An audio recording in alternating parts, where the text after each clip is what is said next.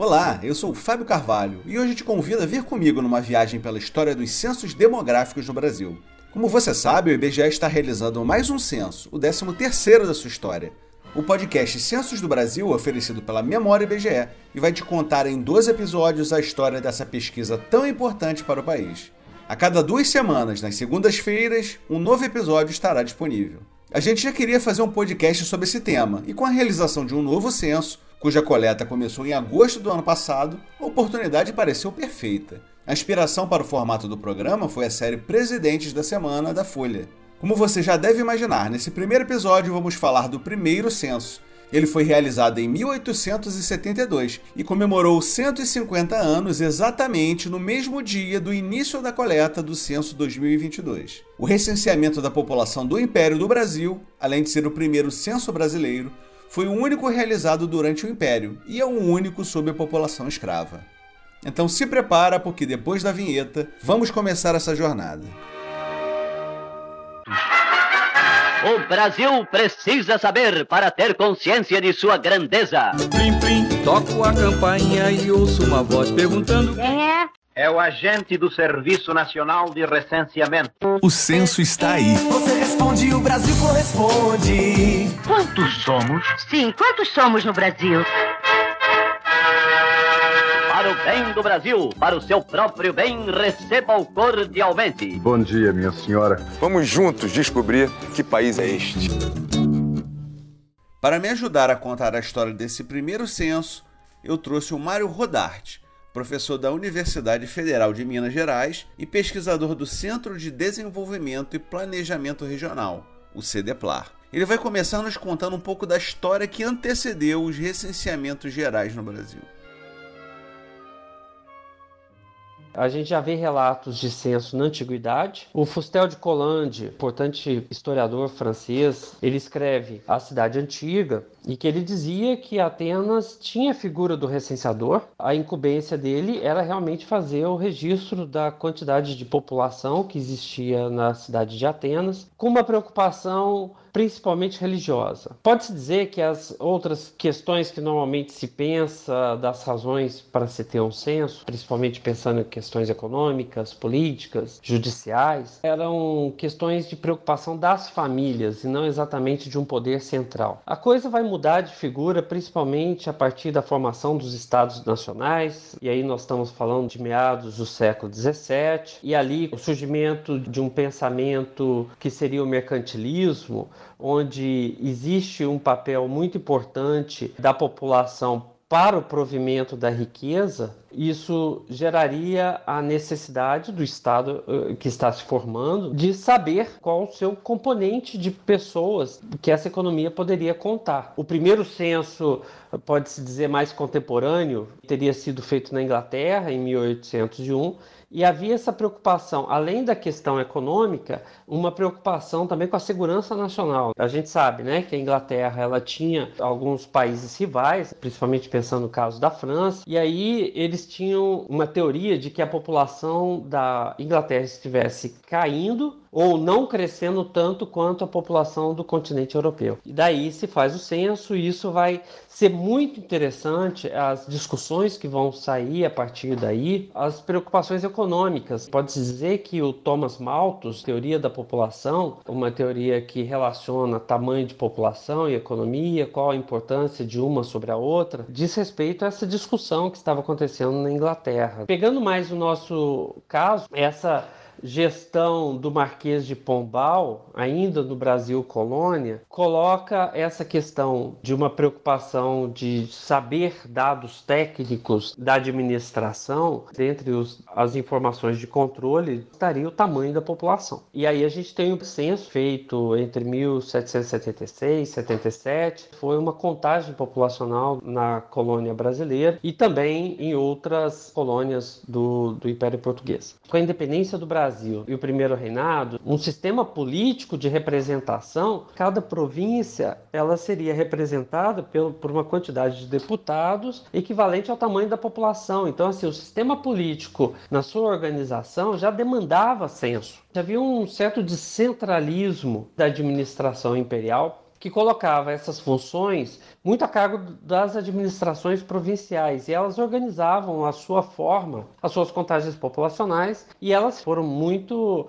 distante de um padrão definido de censo. E isso fomentou a demanda que foi se maturando ao longo dos anos para que o governo central fizesse o censo. Exatamente. Então, em 1872, já estava mais do que na hora do primeiro censo acontecer. Naquela época, os recenseamentos já eram comuns nos países mais desenvolvidos. Os Estados Unidos, por exemplo, já tinham feito quatro censos. Por aqui, algumas estatísticas já eram feitas. Claro, nada muito elaborado. Eram trabalhos isolados e esporádicos, muitas vezes feitos por curiosos. Por isso, o Império tinha dificuldade de usar essas informações para tomar decisões. Isso precisava mudar. Como Mário falou, com a independência do Brasil em 1822, a necessidade de realizar o censo aumentou. Havia muito a se fazer para organizar o país. Era preciso providenciar tudo: nova forma constitucional, novas instituições, nova organização administrativa. E nesses momentos, informação é ouro. Os parlamentares não demoraram a perceber isso. Ouça o que o deputado Antônio de Albuquerque, futuro Visconde de Albuquerque, disse na primeira sessão da primeira legislatura, em 14 de junho de 1826.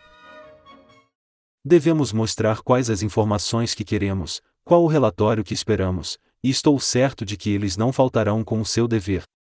Quem poderá se opor à urgência de tal indicação, se as informações que se requerem são indispensáveis para os trabalhos da Câmara? Nós não temos os dados precisos para sabermos dos males que se devem remediar, e sem os conhecimentos necessários nada poderemos fazer. A partir daí, os debates entre o governo e os parlamentares se intensificaram, e se não houve uma solução imediata para a falta de informação de qualidade, pelo menos se iniciou um lento processo nessa direção. Aos poucos, as informações foram sendo elaboradas e melhoradas. Com esse esforço, foi possível oferecer informações sobre estatísticas populacionais, dados sobre instrução, saúde, nascimento, casamento, óbitos, importações e exportações. Mas ainda não era o suficiente. Esse trabalho inicial foi como um ensaio, apenas parte do processo de construção e aprendizado. Mas o país precisava avançar, precisava de recenseamentos. Uma nova etapa se iniciou em 1850. Com a ideia de modernizar o país, a Assembleia Geral autorizou o governo a realizar o Censo Geral do Império, no menor tempo possível, e custe o que custar. E o governo não ficou parado. No ano seguinte, através de dois decretos, mandou executar o regulamento para a organização do Censo Geral e o regulamento do registro de nascimentos e óbitos. Com isso ficou claro que a coisa era séria. Marcaram até data. O primeiro censo deveria ter sido realizado no dia 15 de julho de 1852. O otimismo era grande. Reza a lenda que Dom Pedro II foi visto gritando: Agora vai! após a confirmação. Não, não, não, isso é brincadeira minha. Mas podia ter sido, né? Mas algo insólito aconteceu. Um boato, pouco a pouco, começou a se espalhar. Diziam que aqueles decretos serviriam para escravizar homens pobres e livres. Havia ainda o medo de que o censo e o registro civil servissem para um recrutamento militar obrigatório. Essa desconfiança da população foi reforçada pela tentativa de rompimento do governo com a tradição dos arrolamentos eclesiásticos, como explica Mário Rodarte. É importante considerar né, que não só dos países ibéricos, mas também considerando França, Inglaterra e outros países da Europa, a igreja tinha funções de Estado e havia uma confiabilidade muito grande da população nas pessoas, nos membros da igreja. Eram para eles que a população informava né, os seus nascimentos para obter o batismo, os casamentos também eram registrados, assim também os enterros e pensando no contingente, os segmentos dos países católicos, isso remonta desde a Contra-Reforma, né? essa necessidade de se fazer os registros paroquiais. E justamente para se contabilizar o número de cristãos né? católicos. Então, assim, tinha uma função censitária, né? esses registros. Então, havia desde muito tempo né, essa confiabilidade da população em membros da igreja para fazer esses relatos e o que se pode dizer é que assim, o Império, né, em 1800, na década de 50, ele fez vários movimentos de modernização e que não se atém somente a isso, né? Teve a Lei de Terras, o fim do tráfico de escravos, e essas medidas tinham uma iniciativa de reformular o Estado e a economia nacional. E por essa série de questões, o censo ele seria necessário como um importante instrumento para subsidiar as políticas públicas que estariam sendo é, transformadoras, que estavam sendo feitas a partir daí. Mas havia naquele momento, eles queriam fazer várias transformações ao mesmo tempo, né? E quiseram instalar também o, o registro civil, o cartório, e a população recebeu muito mal isso, né? Então, assim, eles confiavam aos membros da igreja essa função e viam com muita suspeita o Estado laico querer fazer essas funções que antes eram religiosas. Pois é, e essa suspeita acabou virando uma revolta. E o povo não deixou barato, pegou em armas e tomou as ruas. Rasgavam os editais dos decretos afixados nas portas das igrejas e intimidavam agentes públicos para impedir a realização do trabalho. Aquele zum zum zum da multidão protestando deu ao movimento o nome com o qual entraria para a história: a Guerra dos Marimbondos. Foi uma revolta inusitada sem líderes, sem atos heróicos, sem grandes batalhas, com poucas prisões, poucos processos criminais, mas que atingiu várias províncias. O governo até tentou negociar, mas não teve jeito. A primeira tentativa concreta de realizar um censo geral no Brasil flopou, como diriam os mais jovens. O governo imperial revogou as medidas, na esperança de um momento mais oportuno. Quase 20 anos depois, uma nova onda de otimismo cresceu a partir de 1870. Otimismo logo justificado com dois eventos importantes: a realização do censo da corte e a promulgação da lei que mandava realizar o recenseamento da população. Como veio antes do censo geral, o censo na corte serviu como um laboratório para o que estava por vir. Não foi isso, Mário? Muito se diz que o censo da corte de 1870 ele foi uma espécie de pré-teste para que tenha sido feito depois do censo de 1872. E eu acredito que essa hipótese é muito razoável. Nós observamos, a partir do pré-teste, que há uma diferença de questionário, mostrando, assim, o questionário de 1872, ele é muito audacioso, ele tem uma mais informações do que no, no censo de 1870. O questionário ele melhorou muito entre 1870 e 1872.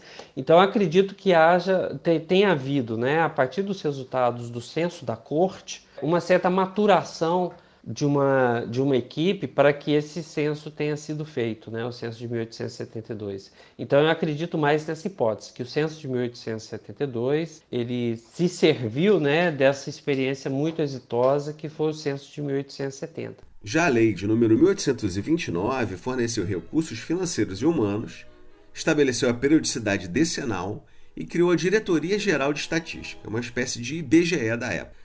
A DGE começou a funcionar em março de 1871, com a missão de coordenar todo o trabalho do censo.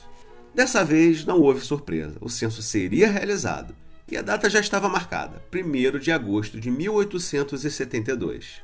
A paróquia foi a unidade mínima de contagem. Cada uma das 1.473 paróquias contava com uma comissão que supervisionou os recenseadores. Falando neles, as qualidades exigidas na época para desempenhar a função eram saber ler e escrever, ser inteligente, ativo, honesto e conhecer muito bem a paróquia. A coleta foi um pouco diferente do que é hoje. O professor Mário Rodarte vai explicar pra gente. Essa população era totalmente inadaptada né, para a autodeclaração, se a gente for pensar como uma das questões principais é o fato de que o analfabetismo era muito elevado. Né? Isso mereceu a atenção, inclusive, do Machado de Assis, quando ele escreve um artigo, né, aos ver os resultados do censo já serem publicados, ele escreve um artigo que fala do governo dos 30%. Né? Por que, que 30%?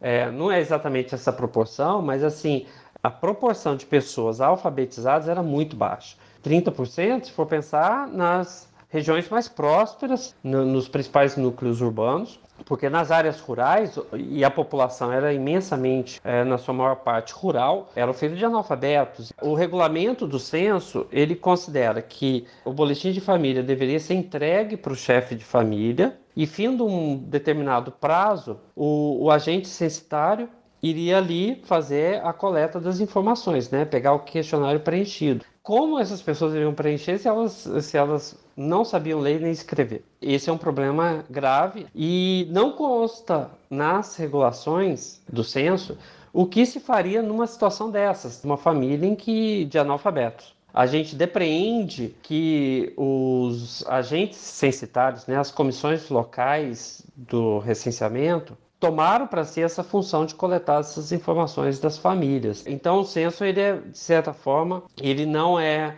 homogeneizado nessa questão da declaração, né? Algumas pessoas autodeclararam suas informações, as outras foram por declaração do recenseador que foram, foi ali coletar as informações.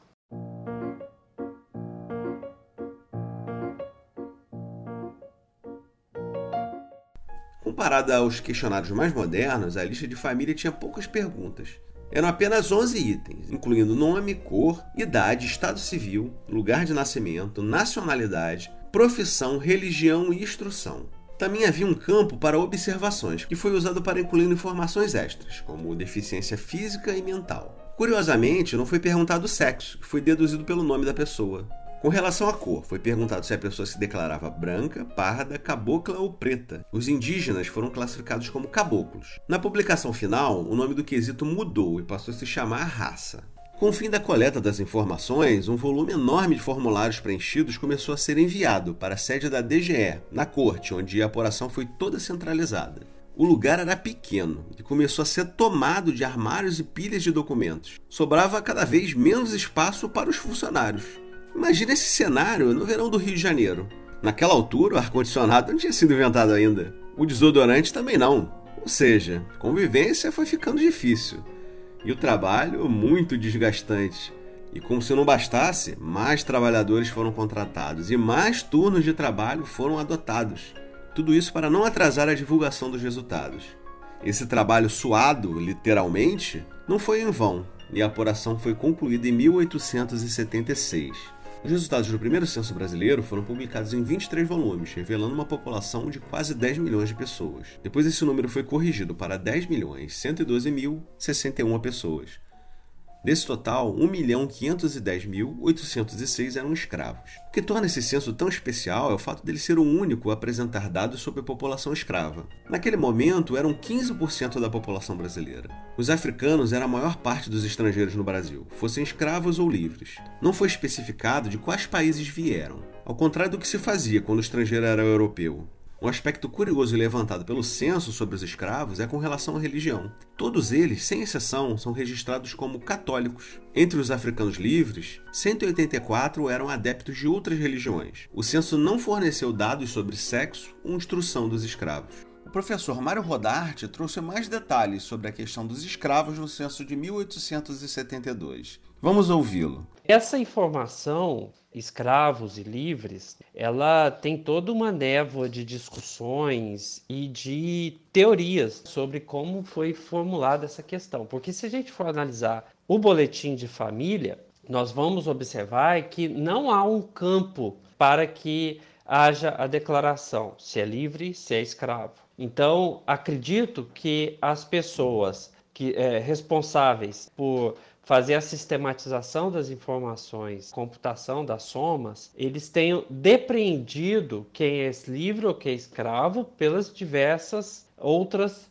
variáveis, do tipo a cor da pessoa, o tipo de trabalho, a posição que ela está dentro de um domicílio, isso poderia determinar se ela é escrava ou não. E também pelo fato de que algumas declarações ah, possa ter sido explicitada a informação se é escravo ou não, independente do fato de que o boletim da família não exigia essa informação. E aí a gente vai observar o seguinte: houve toda uma discussão dentro dos, dos órgãos responsáveis pelo levantamento do censo se era factível e se era pertinente colocar essa informação pública nos resultados do censo. O que a gente observa, né, que o primeiro responsável pela DGE, né, que é o Manuel Francisco Correia, ele tinha uma visão de que essa informação ela deveria ser publicizada porque ela serviria para informar não só aos brasileiros, mas também às outras nações de que a escravidão estava sendo reduzida no Brasil. Isso, com certeza, por conta do fato de que já tinha sido feito o fechamento do tráfico de escravos em 1850.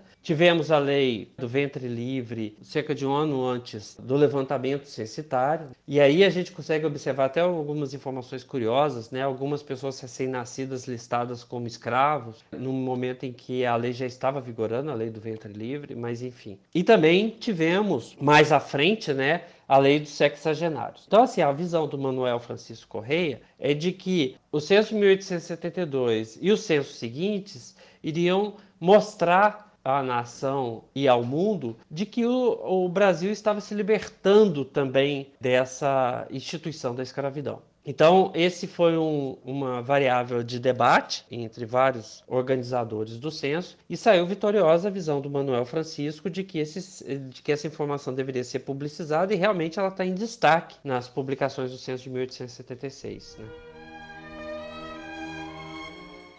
O censo de 1872 finalmente mostrou ao mundo que era o Brasil. Os homens eram a maioria, assim como os jovens, os solteiros e os analfabetos.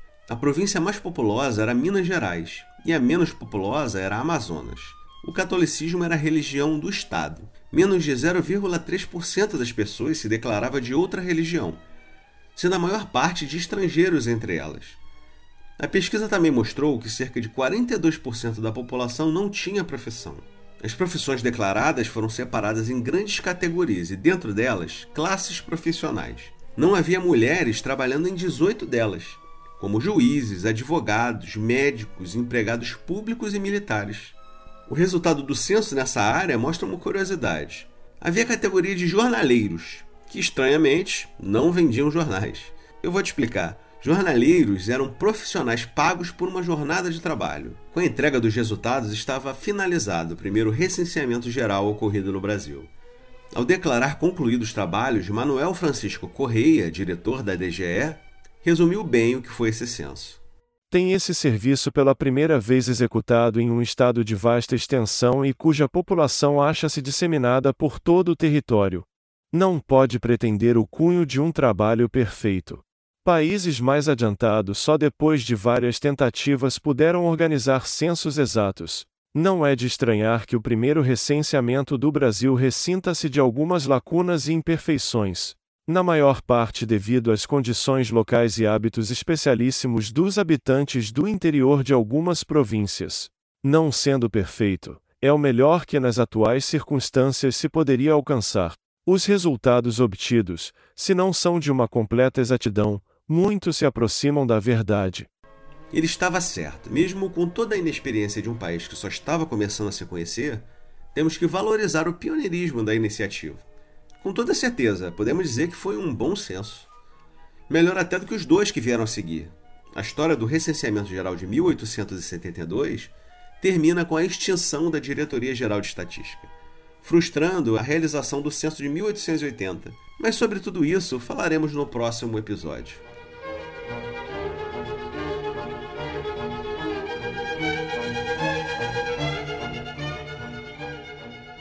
Material que serviu de base para a elaboração do roteiro pode ser encontrado na biblioteca do IBGE. Destaque para a publicação História das Estatísticas Brasileiras, de Nelson Senra. Também recomendo a leitura da tese de doutorado do professor Mário Rodarte e dos trabalhos do Núcleo de Pesquisa em História Econômica e Demográfica, ligado ao CDPLAR e o FMG.